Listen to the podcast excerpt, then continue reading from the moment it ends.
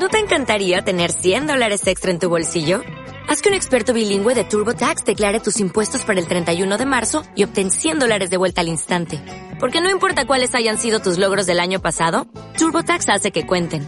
Obtén 100 dólares de vuelta y tus impuestos con 100% de precisión. Solo con Intuit TurboTax. Debes declarar para el 31 de marzo. Crédito solo aplicable al costo de la presentación federal con TurboTax Full Service. Oferta sujeta a cambios o cancelación en cualquier momento. Buenos días. Como hoy el tema la santidad y la única criatura que ha vivido a plenitud la santidad es María, le vamos a pedir su intercesión y de ahí platicamos. La saludamos diciendo, Dios te salve, Reina y Madre, Madre de misericordia, vida, dulzura y esperanza nuestra. Dios te salve, a ti clamamos los desterrados hijos de Eva. A ti suspiramos, gimiendo y llorando en este valle de lágrimas. Ea pues, Señora, abogada nuestra, vuelve a nosotros esos tus ojos misericordiosos, y después de este destierro muéstranos a Jesús, fruto bendito de tu vientre, oh clemente, oh piadosa, oh dulce Virgen María, ruega por nosotros, Santa Madre de Dios, para que seamos dignos de alcanzar las promesas y gracias de nuestro Señor Jesucristo. Amén. Bueno, estamos a las puertas de celebrar el misterio pascual de Cristo. Todavía estamos en cuaresma y todavía podemos aprovecharnos de este tiempo de penitencia, de oración, de ayuno y tocar este tema de la santidad según el Concilio Vaticano II es tocar la vocación de todo bautizado. Hasta antes del Vaticano II se creía que la santidad era para algunas personas, aquellos que se consagraban a la vida religiosa, al sacerdocio, o se iban a vivir a algún convento, entonces ellos podían ser santos. El Vaticano II nos recordó que la vocación a la santidad es para todo el pueblo de Dios. Y cuando hablamos de todo el pueblo de Dios estamos hablando de todos los bautizados. Así que si usted es bautizada, usted tiene esa vocación desde que fue bautizada. Dice la teología católica que en el bautismo recibimos la gracia suficiente para ser santos.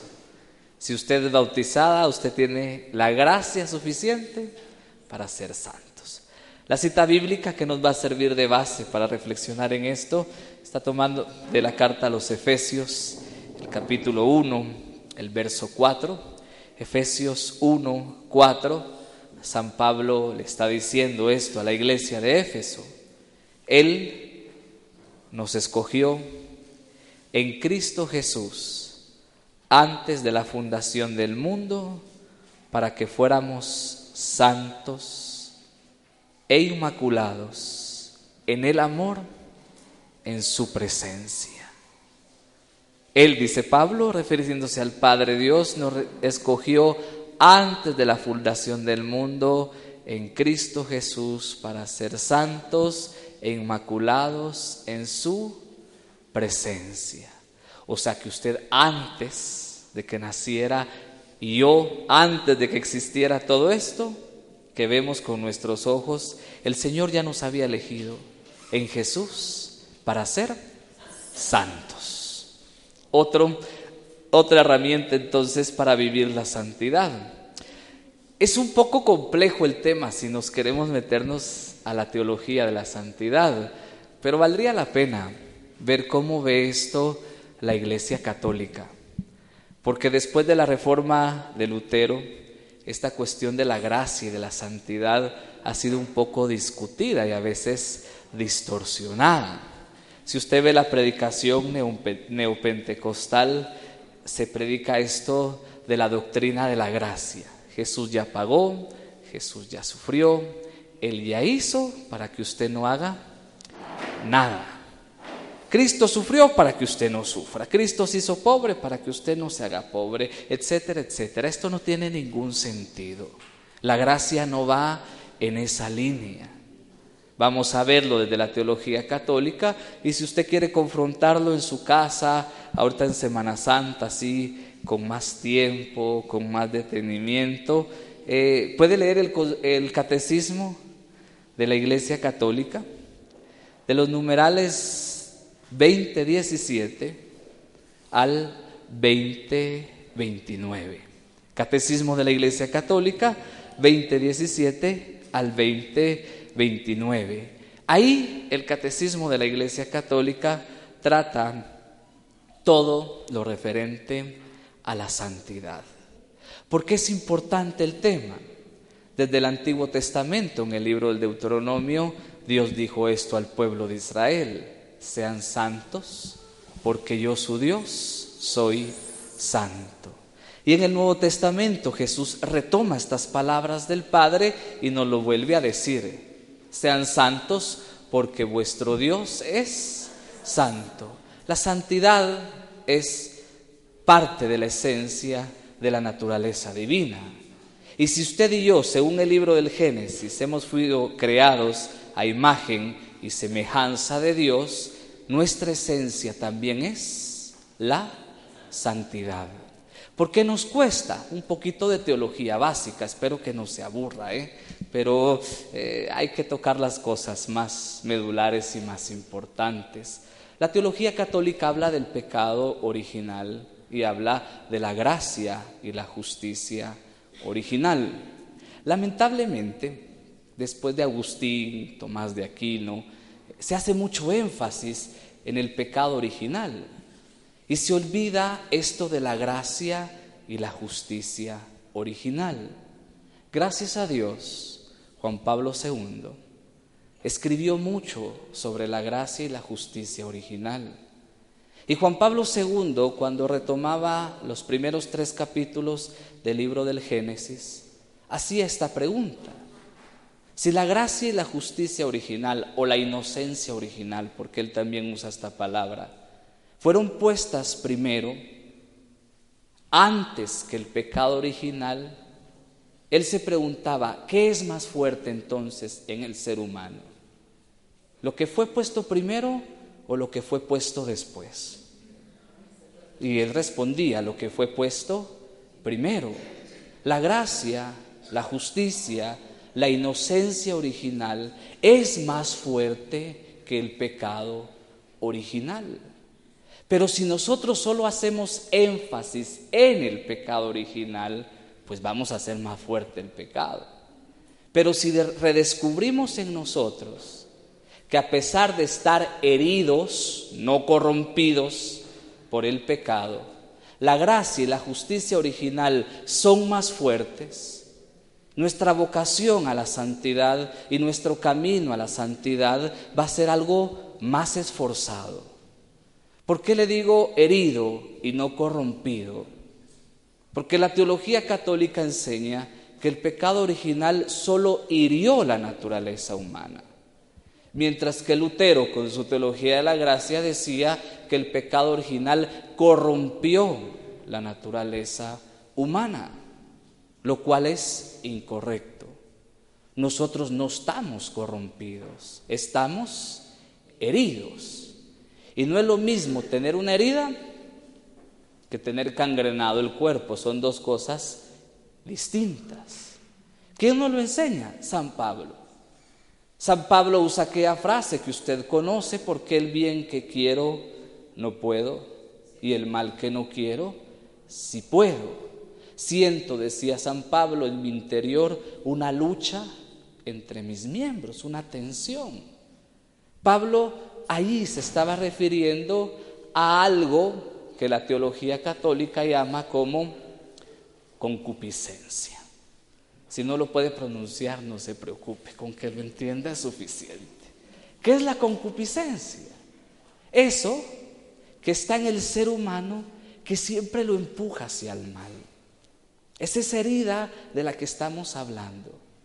Mire, yo soy bautizado, hice mi primera comunión, me confirmaron, voy a misa lo más que puedo, rezo, vengo al grupo, leo la Biblia, voy a mis retiros, pero ¿cómo me cuesta? Es por eso. Es esa lucha, esa tensión que hay en mi interior Y es esa tendencia que siempre tengo hacia el mal. Y es aquí donde entra el tema de la santidad. La santidad es por gracia. Empecemos por eso. Porque el que justifica es Dios. Ahí sí tenía razón. La teología cuando enseñaba que uno no se santifica ni se salva por obras, sino por gracia. La salvación es por gracia. La teología de Pablo sobre la gracia está resumida en la carta a los romanos y en la carta a los gálatas.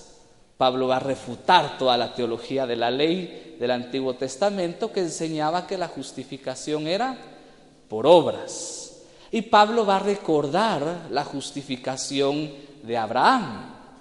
Dice la Biblia, y creyó Abraham y su fe le fue tomada como justicia. Y Pablo va a retomar eso para decirnos, la salvación entonces es por fe y es por gracia. Y usted se preguntará, ¿y entonces por qué Santiago dijo, muéstrame tu fe sin obras, que yo te voy a mostrar una fe con obras? Porque una fe sin obras está muerta. ¿Será que se están contradiciendo, se están peleando? No, Santiago es claro, las obras son fruto de la fe y no la fe fruto de las obras. Y entonces aquí es donde encontramos el equilibrio. Sí, la salvación es por gracia, la santidad es por gracia, porque el que justifica es Dios. Pero la gracia, la fe y la santidad se manifiestan en las obras. ¿Va entendiendo ahí? ¿Sí? ¿Vamos bien? Ya vieron, son buenos alumnos. Van a sacar 100 puntos en el examen. ¿Qué tiene que ver esto con la santidad? ¿Qué tiene que ver esto con nuestro camino espiritual? Hermanos, cuando iniciamos la cuaresma, empezamos leyendo aquel pasaje de la Biblia donde Jesús es llevado al desierto y es conducido al desierto, dice la Biblia, por el Espíritu Santo. Estamos viendo a Jesús como verdadero hombre, que después de ser bautizado y puesto en oración, dice la Biblia, el Espíritu Santo desciende en él, sobre él como forma de paloma. Se abren los cielos, el Padre lo proclama como su hijo predilecto. Y después de eso, Jesús es conducido al desierto por el mismo Espíritu de Dios. ¿Por qué quiero hablarles de esto en relación a la santidad? Porque la justificación y la santidad, aunque es obra del Espíritu Santo, necesita de mi colaboración y necesita de mi consentimiento voluntario. Y es aquí donde muchos cristianos, me incluyo, perdemos el examen, porque están los dos extremos. El extremo luterano que decía la sola fe, la sola gracia salvan, que se ha malinterpretado para enseñarnos que si yo tengo fe, si yo creo en el Señor, yo ya soy salvo automáticamente. Aquella frase de Lutero, cree fuertemente, aunque peques fuertemente, pero si crees más fuertemente, salvarás tu alma. En buen chapín, el que peque y reza, empata, dice, ¿verdad? Más o menos por ahí, solo que él era alemán, así que lo dijo de otra manera. No es cierto. O aquel que cree que por sus propias obras se va a justificar, se va a salvar y se va a santificar. Ni uno ni otro. Cuando el Espíritu Santo ha venido sobre Jesús como hombre verdadero, Jesús ha consentido a la acción del Espíritu Santo y ha colaborado con el Espíritu Santo para hacer la voluntad del Padre. Cuando usted recibe la gracia del Espíritu a través de los sacramentos, a través de la liturgia, a través de su vida espiritual, el Espíritu le pide lo mismo, que usted colabore con Él, que usted secunde sus mociones, que usted sea obediente a sus inspiraciones, que usted camine con Él. Dios le ha dado la gracia suficiente y la da cada vez que usted vive un sacramento, cada vez que usted ora, cada vez que usted se alimenta de la Eucaristía, cada vez que usted lee la palabra de Dios, el Señor está dando su gracia. Pero el Señor está esperando algo, que usted dé su consentimiento, que usted camine con Él. Mire, es que la santidad es difícil, depende de la perspectiva donde lo vea. Porque si usted no colabora, claro que va a ser difícil. Teresa de Ávila decía, si el alma viera solo el camino, pronto llegaría. Pero ¿qué nos pasa muchas veces? Nos gusta entretenernos por el camino. Nos gusta detenernos a ver, a ver qué encontramos. O nos gusta desviarnos. Nos han dicho cuál es el camino y a nosotros nos gusta buscar atajos, ¿verdad? Y por eso es que nos cuesta llegar. San Juan de la Cruz decía esto de otra manera. Si el alma camina al paso de Dios, el alma pronto llegaría. Pero Dios es tan bueno y tan misericordioso que cuando ve que no caminamos al paso de Él, Él empieza a caminar a nuestro paso. Y por eso nos detenemos, porque nos entretenemos. ¿Cuesta configurarse a la voluntad de Dios? En los momentos difíciles es cuando más cuesta. Vamos a empezar el trido pascual contemplando a Jesús orando en el huerto, sudando sangre. Y en su voluntad humana pidiéndole al Padre que si es posible aparte de él esa copa de sufrimiento. Si usted quiere ver la voluntad humana de Jesús en su máxima expresión, San Máximo el Confesor, uno de los padres de la iglesia, decía, mírelo orando en el huerto. Él humanamente al principio no quería ir a sufrir. Pero ¿qué hace el Señor en un momento de oración? Somete su voluntad humana a la voluntad divina y dice estas palabras. Que no se haga mi voluntad, Señor, sino que se haga la tuya. San Maximiliano María Colbe, uno de los grandes santos del siglo pasado, le decía a sus novicios, allá en la ciudadela de la Inmaculada. La fórmula de la santidad es sencilla, decía el santo. Agarraba una pizarra, ponía una B pequeña mayúscula más una B pequeña minúscula igual una S. Y él decía, unan su voluntad a la voluntad divina y obtendrán como resultado la santidad es someterse a la voluntad de Él. Y a veces no llegamos porque queremos que Él se someta a la nuestra.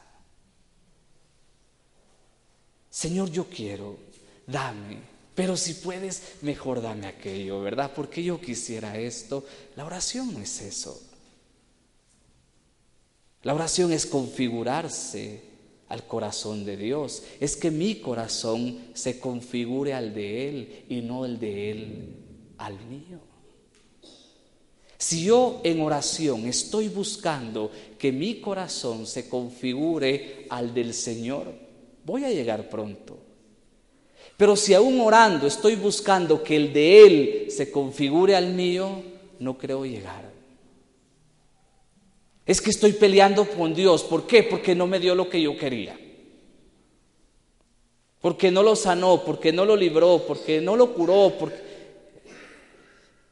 Cuando una persona dice eso, y no estoy señalando ni criticando, solo está reflejando algo.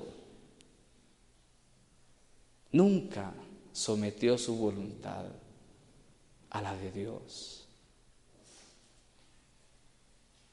¿Por qué les hablo de esto? Porque el que justifica es el Señor, no nosotros. El que santifica es el Señor, no nosotros. ¿Y a quién le pertenece esta gran obra de la santificación? Al santificador, al Espíritu Santo. A Él le pertenece esta obra de la santidad. Hermanos, a los grupos les cae mal, pero yo lo tengo que decir. Al pobre Espíritu Santo lo hemos desfigurado. Y se nos ha olvidado que la obra más importante del Espíritu Santo es la santidad. Esa es la obra más importante del Espíritu. Queremos que el Espíritu Santo nos toque. Creemos que nos ha tocado muchas veces. Pero cuando vemos nuestra vida, lo que menos hay es frutos de santidad. Los padres de la iglesia, especialmente los padres de Oriente, decían esto. Todo lo que el Espíritu Santo toca, lo santifica. Pero ellos lo hacían en referencia a la liturgia y especialmente a la liturgia eucarística. Ellos decían, cuando el Espíritu Santo viene sobre las especies del pan y del vino y las toca, se santifican, porque se convierten en el cuerpo y en la sangre del Señor. Y si eso sucede en nosotros, el fruto debería de ser el mismo. Si el Espíritu Santo a mí me ha tocado, si se ha derramado en mí, si me ha ungido, el principal fruto del Espíritu Santo en mi vida debería de ser la santidad. Ese debería de ser el primero. Y por favor, no estoy en detrimento de los carismas, ni mucho menos. Pero Pablo era honesto. Los carismas nunca son fruto de santidad. La santidad es más que eso. Y el Señor nos puede dar por misericordia muchos carismas, pero eso no nos asegura la salvación. Mateo, que habla del juicio final de una manera particular, a diferencia de los otros sinópticos y de Juan, presenta aquella escena donde se le van a acercar al Señor y le van a decir, en tu nombre, sanamos enfermos liberamos endemoniados, levantamos muertos. Y el Señor va a decir, no los conozco. No todo el que me dice, Señor, Señor, entrará en el reino de los cielos. Y uno dice, ¿cómo puede ser posible? Si lo hicieron en su nombre. Y la respuesta es sencilla es que la gracia es de Él, no es nuestra. Los méritos son de Él, no son nuestros. Vamos a celebrar el trido pascual y la iglesia nos va a recordar algo por los méritos de quien fuimos salvados, por los méritos de Cristo en la cruz. Dígame qué mérito tenemos nosotros. Ninguno. Usted y yo estamos aquí hoy por misericordia. Solo por misericordia. Thomas Merton, que en paz descanse, decía es que Dios es esto. Misericordia dentro de misericordia, dentro de misericordia. Y por esa misericordia es que usted y yo estamos aquí hoy. Y cuando aquello le dijeron, es que en tu nombre, sí, es por su nombre, no por el nuestro. Se les olvidó. Entonces, hermanos, ¿qué es lo que deberíamos de anhelar más del Espíritu Santo? La santidad, los frutos de la santidad. La carta a los Gálatas, el capítulo 5, si usted lo quiere leer después en su casa, nos deja bien claro cuáles son los frutos de la carne y cuáles son los frutos del Espíritu. Y una persona que se dice vivir en el Espíritu, tener una vida en el Espíritu, esa debería de ser su lista de cotejo. Y ver cuánto está cumpliendo ahí. ¿Cuántos frutos de santidad estoy dando? Yo solito no puedo, no. Necesito la fuerza del Espíritu Santo. Y aquí viene el otro elemento importante. Capítulo 5. Ahí están. Lo puede leer más adelante, que es bastante. ¿Por qué le hablo de la vida espiritual? Porque una vida espiritual honesta siempre va a secundar las mociones del Espíritu Santo, siempre. Porque el que da la gracia y la fuerza para cumplir es el Espíritu Santo. Estamos en un lugar dedicado al, al, santo hermano Pedro y usted sabe las penitencias que hacía ese hombre, ¿verdad? Póngase a hacer una solita por sus propias fuerzas y me cuenta. Mi profesor de teología espiritual, sacerdote diocesano, dice que de jovencito cuando vio que el hermano Pedro y supo que el hermano Pedro usaba ropa interior de brin, dijo yo también quiero hacer penitencia. Agarró una playera, un lazo esos de pita, se lo pegó con silicón, ¿verdad? Y dijo me la voy a poner para cargarla y sufrir cinco minutos aguantó y se la quitó, ¿verdad? Porque no aguantaba la picazón. Esto no es por fuerza humana, esto es por gracia del Espíritu. Y usted dirá, ¿por qué lo podían hacer? Por eso.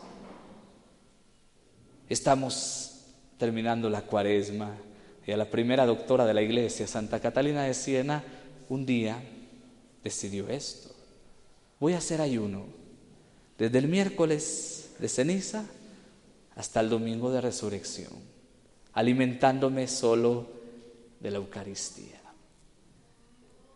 Y lo hizo. Póngase a hacer un ayuno de esos por sus propias fuerzas y a los tres días va a terminar en el hospital. No es por fuerza propia, es por gracia del Espíritu. ¿Y cuándo actúa la gracia? Cuando yo colaboro con la gracia. Cuando yo dispongo mi voluntad a la fuerza del Espíritu. ¿Cuáles son las fuentes de gracia que tenemos como católicos? Los sacramentos, la liturgia, es un tiempo litúrgico, es un tiempo para vivirlo en comunión con la iglesia a través de la liturgia. La palabra de Dios, la vida de oración, las devociones particulares, tenemos muchísimas fuentes de gracia para beber de ella. ¿Qué es lo que el Señor está esperando? Que yo colabore con la gracia. Pero la pregunta sigue siendo difícil. Pero ¿cómo ser santo en medio de todo esto? El verso que le leí de San Pablo le da la respuesta más simple. Fuimos elegidos en Cristo Jesús antes de la creación del mundo, en el amor. Cuando Juan quiso describir la esencia divina de Dios, Juan dijo esto, Dios es amor. Y si usted y yo somos imagen y semejanza de Dios, nuestra imagen y nuestra semejanza con Dios está en el amor. ¿Y cómo se manifiesta el amor? según la teología católica, en una palabra que se llama caridad. El amor se hace caridad. Podemos cometer el mismo error del Antiguo Testamento. Olvidarnos del amor y creer que el puro cumplimiento de la ley nos va a dar la gracia. Entonces nuestros hermanos del Antiguo Testamento se olvidaron del amor, se inventaron casi mil leyes en nombre de Dios. Y en lugar de vivir el amor y la caridad, en nombre de la ley, oprimían al hermano. Entonces el Señor sana una en sábado en la sinagoga y en lugar de alegrarse por la sanación de la persona, se molestan porque el Señor ha quebrantado el sábado, ha violentado la ley. No les interesaba la persona humana, no les interesaba la gloria de Dios, les interesaba el cumplimiento de la ley. ¿Podemos hacer eso nosotros, cristianos del nuevo milenio? Sí.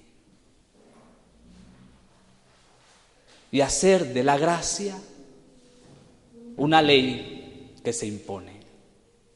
Y no es así. Es la persona humana, es su dignidad. Y a la persona se le dignifica en el amor y en la caridad. A veces creemos que darle gloria a Dios es cantar bonito y aplaudir. Es parte, pero no lo más esencial. San Irineo de León, uno de los padres de la iglesia que yo más admiro y más quiero, tenía esta frase que para mí es capital en la vida cristiana. San Irineo decía, la gloria de Dios es el hombre viviendo en plenitud. Es el hombre viviente con esta frase Irineo nos quería enseñar algo. A Dios se le glorifica en la misma medida que yo y el hermano encontramos la plenitud a la que fuimos llamados. Entonces glorifica más una vida santa a Dios que 150 salmos cantados con la mayor devoción del mundo y hago que Dios sea glorificado cuando hago que mi hermano y mi hermana también recuperen la dignidad que han perdido. ¿Y qué es lo que nos roba la dignidad, hermanos? El pecado. Así que ningún pecado, por muy bonito que le pongamos el nombre, deja de ser pecado. En esta sociedad relativista, donde todo es permitido en nombre de la dignidad humana, eso es lo peor, ¿verdad?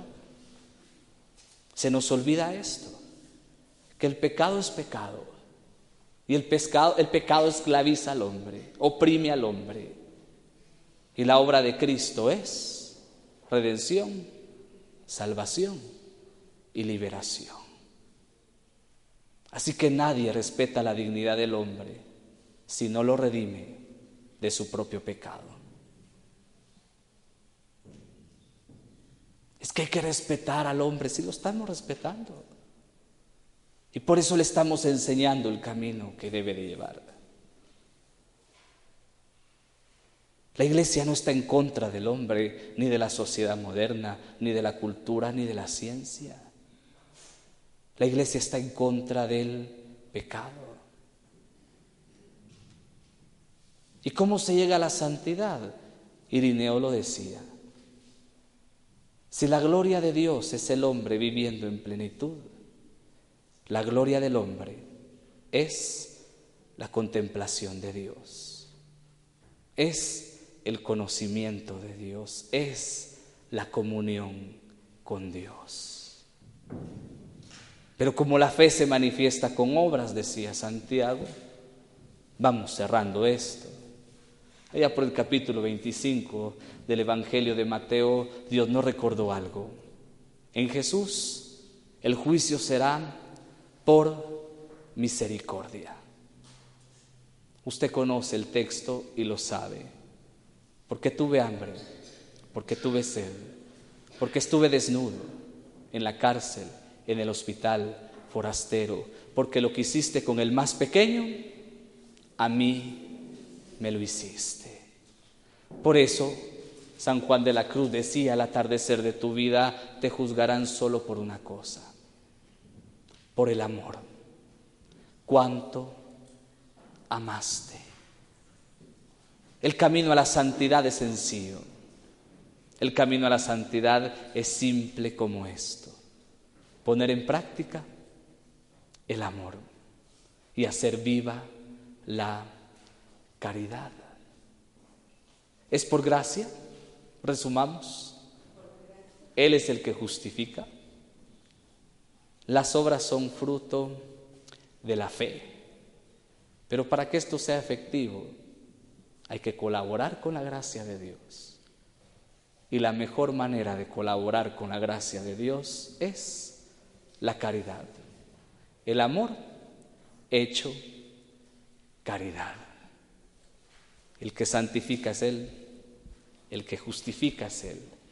La gracia es de Él y los méritos son de Él.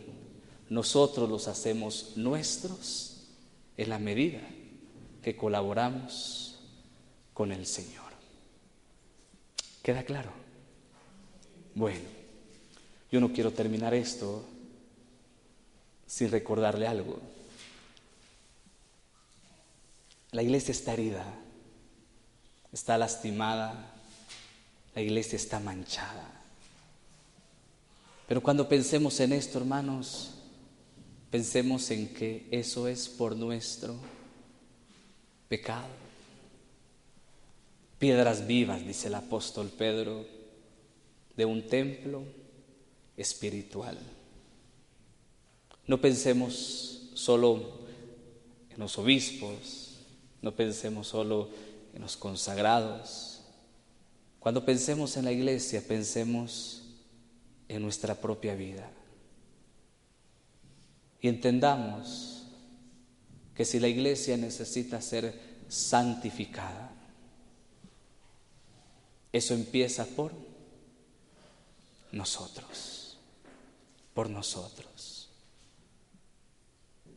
Yo he tenido la gracia en estos días de estar en contacto con una obra en Roma que se conoce como la obra de la Iglesia, un instituto que aprobó Juan Pablo II en sus últimos años de pontificado. Y me han pedido que conozca los escritos de la fundadora. Madre Trinidad es una mujer de 86 años ahorita, que desde los siete años Dios le da una gracia muy especial Madre Trinidad queda casi ciega, perdió el 80% de su vista, porque cuando era niña sus amigas jugando le pintan los ojos con cal. Entonces pierde casi toda su vista, apenas logró terminar un año de escuela y aprendió a leer y a escribir unas pocas palabras. Dios la va preparando y a los 14 años recibe una gracia muy especial y Dios le empieza a enseñar cuál es el misterio de la iglesia en la Trinidad. Cuando me mandan los escritos para que yo los lea, uno se queda sin palabras. Primero casi no ve cómo puede escribir tanto. Nunca estudió teología. ¿Cómo puede escribir de esa manera? Y cuando uno ve todo lo que el Señor está haciendo a través de ella, una de las visiones que más impacta, que se parece mucho a la, de Teresa de Ávila, es que ella vio a la iglesia como una mujer. Y en la primera ella veía a la iglesia como una novia, hermosa, engalanada, enjollada, así como la describe el libro del Apocalipsis. Pero en la otra la veía con un vestido sucio, harapienta, una mujer destrozada que solo lloraba y le pedía ayuda. Ella entendió que esa mujer sucia harapienta. Es la imagen de la iglesia hoy. Y si es así, ella entendió que es por nuestro pecado. Hermanos, si queremos salvar este mundo, si queremos transformar este mundo, debemos de empezar a santificarnos nosotros. Y debemos de empezar a cambiar el rostro de nuestra iglesia nosotros. Y la mejor virtud para esto es la pureza. La pureza. La Madre de Dios se aparece el 5 de agosto de 1991 en Eslovaquia a dos niños y se identifica como Nuestra Señora de la Pureza Inmaculada. Y lo primero que María le dice a estos dos niños es, tienen sucios los ojos, tienen sucia la vista y por eso no pueden ver la pureza de Dios.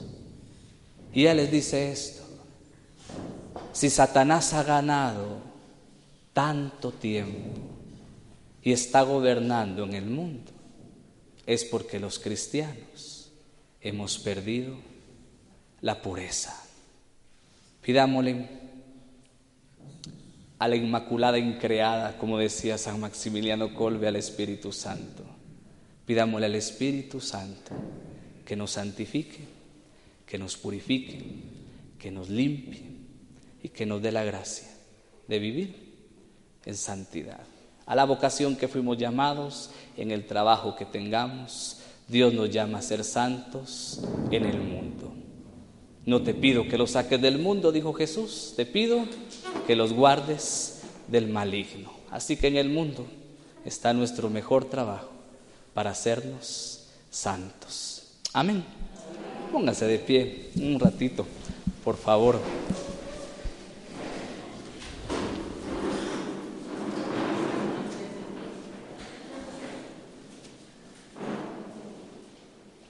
Y vamos a orar en el nombre del Padre, del Hijo y del Espíritu Santo. Amén. Cerramos los ojos, abrimos el corazón. Dios conoce nuestras necesidades y Dios sabe que son muchas. Pero hoy vamos a hacer un acto de humildad. Vamos a dejar nuestras necesidades por un lado. Vamos a confiar en la providencia de Dios que sabe lo que necesitamos y que nos dará lo que necesitamos conforme a su voluntad. Y solo le vamos a pedir una cosa. Le vamos a pedir al Padre Dios que en Jesús envíe su Santo Espíritu sobre nosotros y nos ayude a vivir la santidad en el amor. Es lo único que le vamos a pedir en este momento. Porque si somos santos, la cruz se hace menos pesada. El sufrimiento se vuelve dulce, como dirían los santos. Y la voluntad de Dios se cumple en nosotros a plenitud. Padre, en el nombre de Jesús, Te pedimos, Padre bueno, que envíes tu Espíritu sobre nosotros. Hoy podemos decir junto con el profeta que somos un pueblo de labios impuros. Hoy podemos decir con él que tenemos los labios impuros. Por eso te pedimos, Señor, que con el fuego de tu Espíritu Santo, con el fuego de tu santidad, purifiques nuestros labios, para que nuestros labios proclamen tus alabanzas, proclamen tus maravillas y canten tu grandeza a las naciones y al mundo entero. Hoy te queremos pedir, Padre, que cumplas en nosotros lo profetizado a través del profeta, que derramarías una agua que nos habría de purificar de todas nuestras inmundicias y de todos nuestros pecados, que quitarías de nuestro cuerpo el corazón de piedra, y pondrías en su lugar un corazón de carne, que infundirías un espíritu nuevo en nosotros, que escribirías tu ley en nuestro corazón y que todos te conoceríamos, desde el más grande hasta el más pequeño. Tú conoces nuestros pecados, Señor Tú conoces nuestras faltas. Por eso te pedimos que envíes esa agua que nos ha de purificar, que nos ha de limpiar. Que cambies nuestro corazón y que lo santifiques con la gracia de tu Santo Espíritu. Señor, en este momento, mientras te adoramos, dando la gracia de sentir el peso de nuestros pecados, de sentir el peso de nuestras faltas. Danos el don del arrepentimiento sincero. Porque tu palabra dice que un corazón contrito y humillado, tú no lo desprecias. Quebranta nuestros corazones, Señor. Y ante tu cruz, Jesús, solo déjanos reconocer nuestra miseria e invocar tu misericordia. Porque si no es por ti, Señor, nada somos. Escucha nuestro canto, Señor, recibe nuestra adoración y danos lo que te hemos pedido.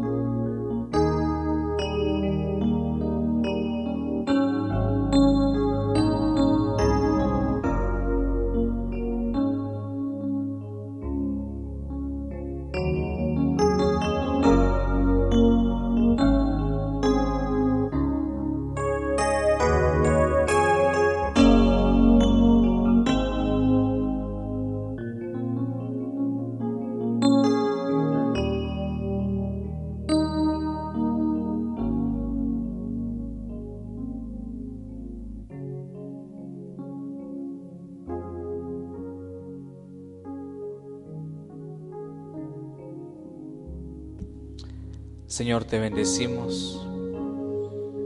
Te damos la gloria que solo tú te mereces. Y te pedimos, Señor, que nos hagas vivir nuestra gracia bautismal para que día a día, en comunión contigo, glorifiquemos al Padre con nuestras vidas y santifiquemos a otros con nuestro testimonio y nuestra entrega. Te bendecimos, Señor, y te damos gracias. En tu nombre, Jesús. Amén. En el nombre del Padre, del Hijo y del Espíritu Santo. Amén. Feliz Semana Santa.